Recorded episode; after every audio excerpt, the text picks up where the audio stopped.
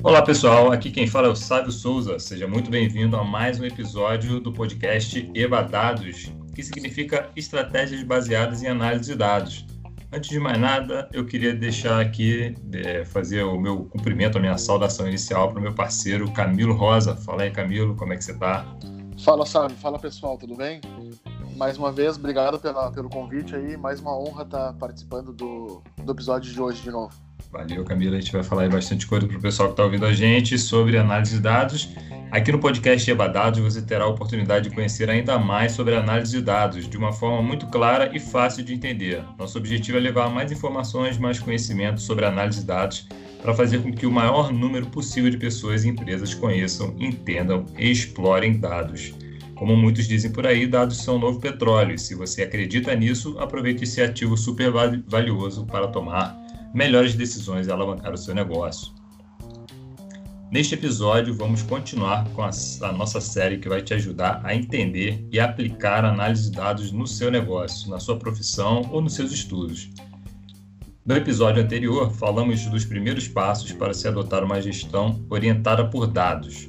Hoje vamos falar sobre mapeamento e captura de dados. Então vamos lá. Bom, vamos lá começar o nosso papo de hoje, Camilo, falando inicialmente sobre KPI, KPIs, né? Para quem não ainda não acompanhou o episódio anterior, eu deixei aqui a nossa primeira sugestão, vai lá e assiste o episódio anterior para você começar aí do início nessa série, entendendo aí a, os passos dos primeiros passos sobre a necessidade de adotar e como implementar uma gestão orientada por dados. Nós falamos sobre KPIs, né, que são os indicadores chave de performance eu queria já começar a levantar a primeira bola para você, o primeiro ponto, né? Quais são aí as informações que se quer capturar a partir dos KPIs desejados? É importante que as pessoas tenham isso em mente, em mente né? E saibam exatamente quais são essas informações para se utilizar os KPIs, certo? Exato, exato. É, como a gente falou no último episódio, né? É, a primeira, a primeira tarefa, digamos assim, é definir os, os KPIs para depois começar a mapear e capturar os dados. Né? Então, acho que a partir do momento que se tem os dados, uh, os, os, indicadores definidos, uh, é necessário saber que informações necessitam ser extraídas para calcular esses indicadores. Por exemplo, se a ideia é realizar indicadores de desempenho de margem de vendas, é necessário extrair dados de vendas, mas também, por outro lado, os dados de custo também. Então, é bom ficar atento nesse, nesse momento para saber quais dados, bases de dados têm que ser atacadas. A gente, lá na empresa, a gente já trabalhou bastante com a parte comercial e muitos, muitas empresas adotavam KPIs, como, por exemplo, eu queria saber se você podia deixar alguns exemplos de KPIs, aqueles que você viu com mais frequência, né? Mas, por exemplo, lá, é, quando a gente lidava com área comercial, a gente tinha muitos KPIs relacionados à conversão, né? É, ou seja, por exemplo, é, dos, dos leads é, gerados, qual percentual de leads gerados que foram convertidos em vendas, né, para que o time comercial tivesse essa percepção, né, uma, através de uma taxa, né, é, que era calculada do, da seguinte forma, né, você pegava o número de leads qualificados gerados e em cima da, e, e, e fazia uma, uma razão, né, quais, qual, qual o número de fechamentos, quantas vendas você teve, sobre o total de leads qualificados gerados. E você tinha lá um, indica, um indicador. Era um dos KPIs aí de, de performance de, de venda, né, performance comercial. Teria algum outro exemplo aí de, de indicadores para facilitar a visualização, a compreensão de quem está nos assistindo? Oh, interessante isso. É, eu não conhecia o, um que eu usava bastante e uso até hoje em dia é a margem de contribuição, que basicamente é, basicamente é o valor de venda, né? Reduzido pelo, pelos custos diretos que são incididos pelo produto, né? Muitas vezes o frete, enfim, outros, outros custos diretos. Então, com essa margem de contribuição, se consegue ter uma ideia boa de quanto está realmente ganhando em cada produto. Né? Certo. E aí, outro ponto importante, muito muito importante. É legal também a gente falar né, da, dos casos práticos, sempre que possível, né, justamente para facilitar o nosso, nosso ouvinte aqui, para ele ter uma ideia mais clara de, do que, que a gente está falando na prática, né, não ficar só no, no campo da teoria. Um outro Exato. ponto aqui, outro ponto que eu queria levantar a bola aqui contigo, Camila, é em relação a identificar como esses dados estão sendo inseridos nos sistemas, né? E tendo, tendo identificado e tendo definido os indicadores de performance, de performance É importante também identificar como é que esses dados estão sendo inseridos nos sistemas e verificar se de fato se estão, inserindo, estão sendo inseridos de forma correta, se existem procedimentos é, que garantam a inserção né, e que essa inserção esteja sendo feita correta. Né? Queria que você falasse um pouco sobre esse, esse segundo ponto aqui dentro da nossa do nosso bate-papo de hoje sobre mapeamento e captura de dados. É verdade, esse é um passo que eu considero muito importante, porque uma vez que se identifica as informações que devem ser extraídas, é, é necessário saber uh, como essas informações estão sendo imputadas, né, para que se possa ser verificado se é necessário algum ajuste no momento de imputar os dados ou não. Por exemplo, vou dar um exemplo de um restaurante, por exemplo, se caso uh, o dono do restaurante ou o gerente do restaurante queira analisar em uma ferramenta de business intelligence, uh, analisar os dados de sexo do, dos clientes que compram o seu produto e esse dado não é gerado no momento do pedido, talvez seja interessante levar em consideração no momento de registrar um pedido no sistema, por exemplo. Então, é, eu acho que vai, vai um pouco por aí, assim. E é legal é, você falar isso, que a gente no primeiro podcast a gente falou sobre a importância de ter uma cultura, né, da, de uma cultura orientada por dados dentro da empresa, né? Até porque a gente vê um esforço grande no início, né, na implementação, quando os processos estão sendo inseridos, em relação a, a, a se preocupar em gerar os dados corretamente, né, principalmente quando você está instalando ou implementando sistemas, como sistemas de inteligência de, de negócio, por exemplo. É, só que isso precisa ser mantido, né? No dia a dia da empresa, ao longo dos meses, ao longo dos anos, isso precisa ser mantido, né? Então é, é uma cultura e é uma responsabilidade que precisa existir desde a, do funcionário que está lá inserindo as informações até a alta diretoria, né? Para garantir que tudo esteja rodando direitinho e, e, ao longo dos meses e anos, né? Exatamente. Eu acho que o processo pode, pode mudar também, porque, uh, por exemplo, no momento que se quer analisar uma nova informação, essa informação pode ser revista no momento de, de botar um pedido ou coisa assim. Então, é eu acho que o processo pode ser revisto no meio do caminho assim para que se analise mais informações. Né? É lembrado, seja para aperfeiçoar ou para corrigir, né? Pode ser. Exatamente. Ser vista a necessidade de uma melhoria ou até de uma correção mesmo, né? É, Correto, exatamente onde é preciso mudar mesmo porque tem alguma coisa errada ou porque uh, dá para capturar mais coisas ou capturar uma coisa que seja mais é, útil ou, melhor do que o que tinha se pensado anteriormente, né? Outro ponto importante aí, Camila, em relação à base de dados, né? Identificação, identificar as bases de dados onde essas informações estão sendo armazenadas. E aí, o que, que você diria o porquê, por que, que isso é importante, né? Para quem está nos ouvindo aqui e ainda não, não tem o conhecimento profundo sobre questão de base de, base de dados, mas não necessariamente precisando entrar na, na, no techniquez, né, no, detalhe de, de, de, estrutura de base de dados, de banco de dados, de tabelas. Mas queria que você falasse um pouco sobre essa questão, né? A importância de identificar as bases de dados, onde essas informações estão sendo armazenadas no dia a dia da empresa. É verdade, acho que muitas empresas uh, possuem mais de um sistema onde, onde geram dados, né? Às vezes às vezes é muito comum três isso, ou quatro. Né? É, pois é. Exatamente. Bastante comum. Então, é necessário saber, por exemplo, se, se, se, eu, se eu quiser analisar os dados de venda, em qual sistema que gera os dados de venda, como eu. em qual base de dados que ele. Uh, que, que ele está armazenado dentro desse sistema, como eu uh, acesso essa base de dados. Uh, então, acho que é, é muito importante saber aonde estão essas bases de dados, o formato que elas estão, principalmente, para saber se elas estão em formato estruturado ou não estruturado, que é uma, outro assunto que a gente já comentou em outro episódio. Então, é, é, é muito importante saber identificar aonde elas estão sendo armazenadas para depois conseguir, de certa forma, integrá-las. E o que, que você tem visto assim que é mais comum, Camilo? Eu sei que eu imagino que é, desde planilhas em Excel, né, ou planilhas em geral, é, muita gente usando. Acho que o Excel continua sendo é, predominante, né? Mas tem muita gente que usa Google Spreadsheet para ficar para ter os, as tabelas na nuvem, né? E também bancos de dados em SQL ou Oracle. É, acho que provavelmente é o que tem sido mais comum. Mas eu queria que você falasse também o que, que, que, você vê de mais comum assim, nessas bases de dados. É, e um pouquinho também, se você pudesse contribuir com o pessoal aqui falando assim, em relação às bases de dados não estruturadas, porque tem muita fonte na internet, né? Tem muita fonte possível de ser capturada em posts de mídias sociais e por aí vai. mas tem muita gente que desconhece essa possibilidade de você poder capturar também dados é, não estruturados, né? É verdade. Acho que, por exemplo, para dados uh, estruturados como SQL e também dados em Excel de formato tabular, nesse, nesse tipo de, de, de base de dados, que eu, que eu vejo de, de mais, mais comum assim é, é, levar essas, essas bases de dados para um entorno SQL mesmo, assim, para que possam ser geradas cons, consultas uh, uh, dessas diversas bases de dados, por exemplo, para conseguir unir essas informações das diversas bases de dados e gerar consultas onde te geram gerem esses, esses KPIs que, que a gente estava falando antes, né?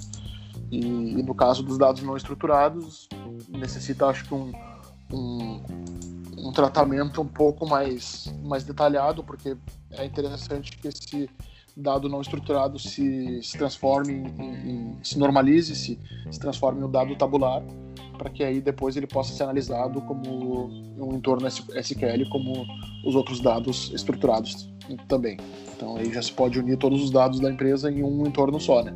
Que eu acho que essa seria o objetivo uh, principal, digamos assim. E você, você encontra, voltando um pouco na questão do KPI, né, dos indicadores de performance, indicador-chave de performance, é, a gente encontra, pelo menos aqui é, nas empresas que eu costumo lidar, é, a gente ainda vê muito, muita dificuldade das empresas entenderem, é, primeiro, não digo exatamente entender, até porque a compreensão do indicador de chave de performance é até é fácil, né, relativamente fácil de se entender a proposta dele, mas existe uma dificuldade grande em definir né, aquele indicador que realmente faz sentido, porque as empresas tendem a levantar N indicadores de performance e muitas vezes não são indicadores que estão diretamente relacionados ali a questões estratégicas que de fato são importantes, vitais para a empresa, né?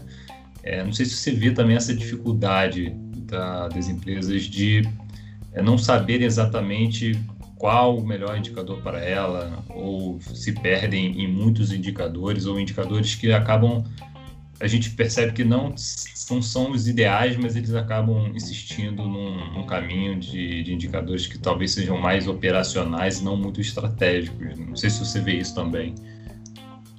É, eu, eu vejo bastante isso, principalmente no quesito de muitos indicadores, assim. Porque o pessoal acaba, por exemplo, às vezes para indicador de logística, acaba tendo sete, oito indicadores de logística e às vezes nenhum dos sete diz muita coisa. Né? Enquanto se tu tivesse dois, três ali que te desse uma, um panorama geral da tua situação, aí sim tu, tu poderia, a partir disso, tomar alguma decisão ou falar com o responsável da área para ver o que está acontecendo, né? Mas eu, entendo que realmente o pessoal acaba se perdendo muito na quantidade de indicadores e, e não conseguindo utilizar eles para o mais importante, que é conseguir tomar decisão ou orientar as áreas a respeito disso. Exatamente. Acho que se a gente for é, se, a gente, se, a gente, for explorar esse tema indicador de performance, vai dar aí um, fácil um programa inteiro, um episódio inteiro ou até mais, né? É Porque é realmente é, existe uma tendência grande das, das empresas que é, definirem inúmeros indicadores, onde é, meia dúzia de indicadores ali já seriam excelentes para ajudar a empresa a ter um norte, né? Que é, é, bom, é bom reforçar que a ideia do indicador é, é servir de um alerta para depois, a partir dele, você ir desdobrando e entendendo melhor o seu, o seu negócio, os procedimentos, né? Não é fazer com que ele te responda todas as perguntas da empresa, e sim que ele seja um, um referencial para você ir encontrando as causas, os, os motivos, né? E entendendo melhor como as coisas estão funcionando. Acho que é um bom ponto aí, hein, Camila? A gente definir depois um, um, um episódio só para falar de indicadores de performance e dicas aí de como o pessoal pode é, ser mais eficiente né, nesse processo de definir os seus próprios indicadores. Vou, anoto, vou deixar essa, essa, essa questão anotada aqui para uma próxima. Agora, partindo para um próximo aqui, Camilo, é, a gente estava falando sobre extração do, dos dados, né? E como identificar, né? Como identificar como extrair esses dados de forma escalável é, e automatizada, porque uma vez que você tem um volume e uma frequência é, de captura de dados, sendo um processo manual, torna-se muito custoso, né? Tanto, de, tanto do ponto de vista financeiro quanto do ponto de vista de tempo também, né? Ter braços para a pessoa ficar ali capturando esses dados manualmente. Existem recursos aí, existem opções para você fazer isso de forma escalável e automatizada. Queria que você falasse um pouco também sobre essa questão, né? De identificar como extrair esses dados de forma escalável e automatizada. É verdade. É, nesse momento, acho é importante saber é, o principal que vai guiar essa, essa, esse tópico seria qual é a periodicidade que você quer que o, esse dado seja atualizado. Se é de hora em hora, se é diário, se é duas vezes ao dia, se é anual, se é mensal. E a partir disso, guiar a automatização desse, dessa consulta, digamos assim, para que ela se gere na, na periodicidade que você quer. Né? Então, acho que existem várias ferramentas para isso. O próprio Windows tem algumas ferramentas, uh, algumas ferramentas de BI também tem, uh, na qual elas uh, executam a consulta solicitada de tempo em tempo. Então, existem várias alternativas, digamos assim, para escalar e automatizar essas consultas e, e essa extração de dados. Né? É importante o pessoal ter essa percepção que pode ser é, usado, pode e deve, né, ser, serem usados recursos para você fazer esse trabalho de forma o mais automatizada possível, né, para justamente ganhar escala. E você conseguir é, ter mais tempo dedicado à análise, né, analisar os números e a partir do, do, dos indicadores que estão sendo apontados e a partir da sua análise você trabalhar nas causas, né, é, trabalhar isso com o time do que você é, ter, muito tempo investido na extração, transformação, análise, né? Então, quanto, quanto mais você puder automatizar, maior, maior escala, né? E você consegue ganhar tempo nessa parte de fazer a extração dos dados, né? Principalmente quando se tem uma variedade grande de fontes de dados e, como você falou, é comum, né? É comum que as empresas tenham uma variedade de fontes e fontes em formatos e estruturas diferentes, né? Então, é importante essa questão da escala, né? É, você ter buscar essas fontes diferentes de forma mais escalável possível. Né? Falando aqui do nosso último tópico, né, sobre considerando que haja aí mais de uma fonte, se essas fontes de dados precisam ser integradas para extrair os dados de forma mais eficiente possível, como é que a gente abordaria isso? E é comum, né? É comum ter várias fontes e o importante é que essas fontes de dados ela, elas sejam integradas para que é, seja feito um trabalho de extração de dados é, de forma mais eficiente possível, né? É, como que, que você falaria para o nosso ouvinte sobre esse último ponto aqui desse tópico sobre mapeamento e captura de dados? Exato. Nesse passo, eu acho que quando os dados são provenientes de mais de uma fonte, o que é normal, né, de forma estruturada ou não estruturada, uh, provavelmente uh, 90% de chance que seja necessário você integrar esses dados. Né? Então, para integrar esses dados, provavelmente seja necessário uma, um processo ou uma ferramenta de ETL, no qual falaremos melhor no próximo capítulo, né? É, essa aí já deixando o aperitivo, já deixando já um gostinho na boca do pessoal, né? Sobre o próximo capítulo aí. Verdade. O... Só, só para só a questão da sigla, Camilo, para a gente facilitar também a compreensão aí do pessoal, só para você dar um, um, spoiler aí também do próximo episódio, o ET, ETL, explica um pouquinho para eles o que, que seria, só pelo menos para dizer o significado da, da sigla, né, do ETL, para o pessoal que está nos acompanhando em casa, justamente para facilitar a compreensão da galera que quer saber um pouquinho mais de dados, não conhece tanto, mas quer ter os primeiros passos, as primeiras informações para se inteirar um pouco mais sobre análise de dados. Claro, claro. É, bom, ETL significa uma, uma sigla em inglês que significa Extract, Load, uh, Transform and Load, que é extrair, transformar e carregar os dados.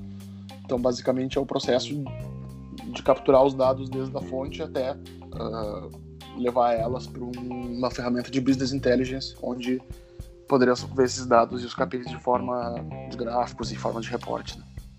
Boa, boa. Isso aí, Camilo, certíssimo. E você já deu já uma introdução do que, que vai ser o próximo episódio do Ebadados. A ideia é justamente trazer o pessoal para nivelar o conhecimento, que a gente tem visto aí muito, muitos podcasts é, mais é, especializados, vamos dizer assim, mais aprofundados. E a gente quer abrir o espaço aqui para você, você profissional, você empreendedor, você estudante, que quer saber um pouco mais de análise de dados, mas ainda quer ter uma primeira noção, uma noção introdutória e que a gente vai contribuir para o seu aprendizado, falando aí tudo que a gente conhece, tudo que a gente tem visto no mercado, de forma mais clara e objetiva e fácil possível para facilitar o teu, teu entendimento e a tua compreensão. Bom, esse foi o nosso oitavo episódio. Caramba, já está indo para o oitavo episódio. O segundo da série que vai te ajudar a entender e aplicar a análise de dados no seu negócio, na sua profissão ou nos seus estudos. No próximo episódio falaremos sobre extração e transformação dos dados. Foi o ponto aí que o Camilo levantou no finalzinho da explicação dele. Se você gostou e quer, quer continuar assistindo nosso, nossos episódios, os episódios aqui do Ebadados, adicione a gente no seu agregador de podcast. Nós estamos no Google Podcast, Spotify, Anchor, entre outros. Diz aí, Camilo, se alguém quiser te acompanhar, como faz? Bom, para me acompanhar, é só acessar o LinkedIn, linkedin.com barra Camilo Rosa ou também o meu site www.camilopmrosa.com.br. Isso aí, Camilo. Gostei muito da, da, das suas explicações hoje aqui no nosso podcast. Eu acho que a gente está conseguindo atingir o nosso, o, o nosso objetivo aqui, que é trazer o pessoal que ainda está querendo saber um pouco mais de análise de dados, ainda não conhece tanto, é, para um cenário onde eles possam entender com mais facilidade, ter uma melhor compreensão e dar os primeiros passos na questão da análise de dados. Né? Acho que a gente está tá caminhando nesse sentido, né? É verdade, acho que não, não pode ter medo, acho que qualquer pessoa de qualquer área é capaz de, de analisar dados de uma forma eficiente, de uma forma automatizada e da forma que a gente vem comentando aqui nos, nos episódios. Né? Isso aí, fica ligado que você vai aprender ainda muito mais aqui com a gente. Se você quiser acompanhar o meu trabalho, eu estou no LinkedIn, no perfil Sávio Souza, tudo junto e com S, ou no Instagram, o Sávio Souza, tudo junto e com S. A gente se vê em breve. grande abraço, Camilo. Um abraço, até mais, pessoal. Até mais, Sávio. Até a próxima, pessoal. Um grande abraço a todos.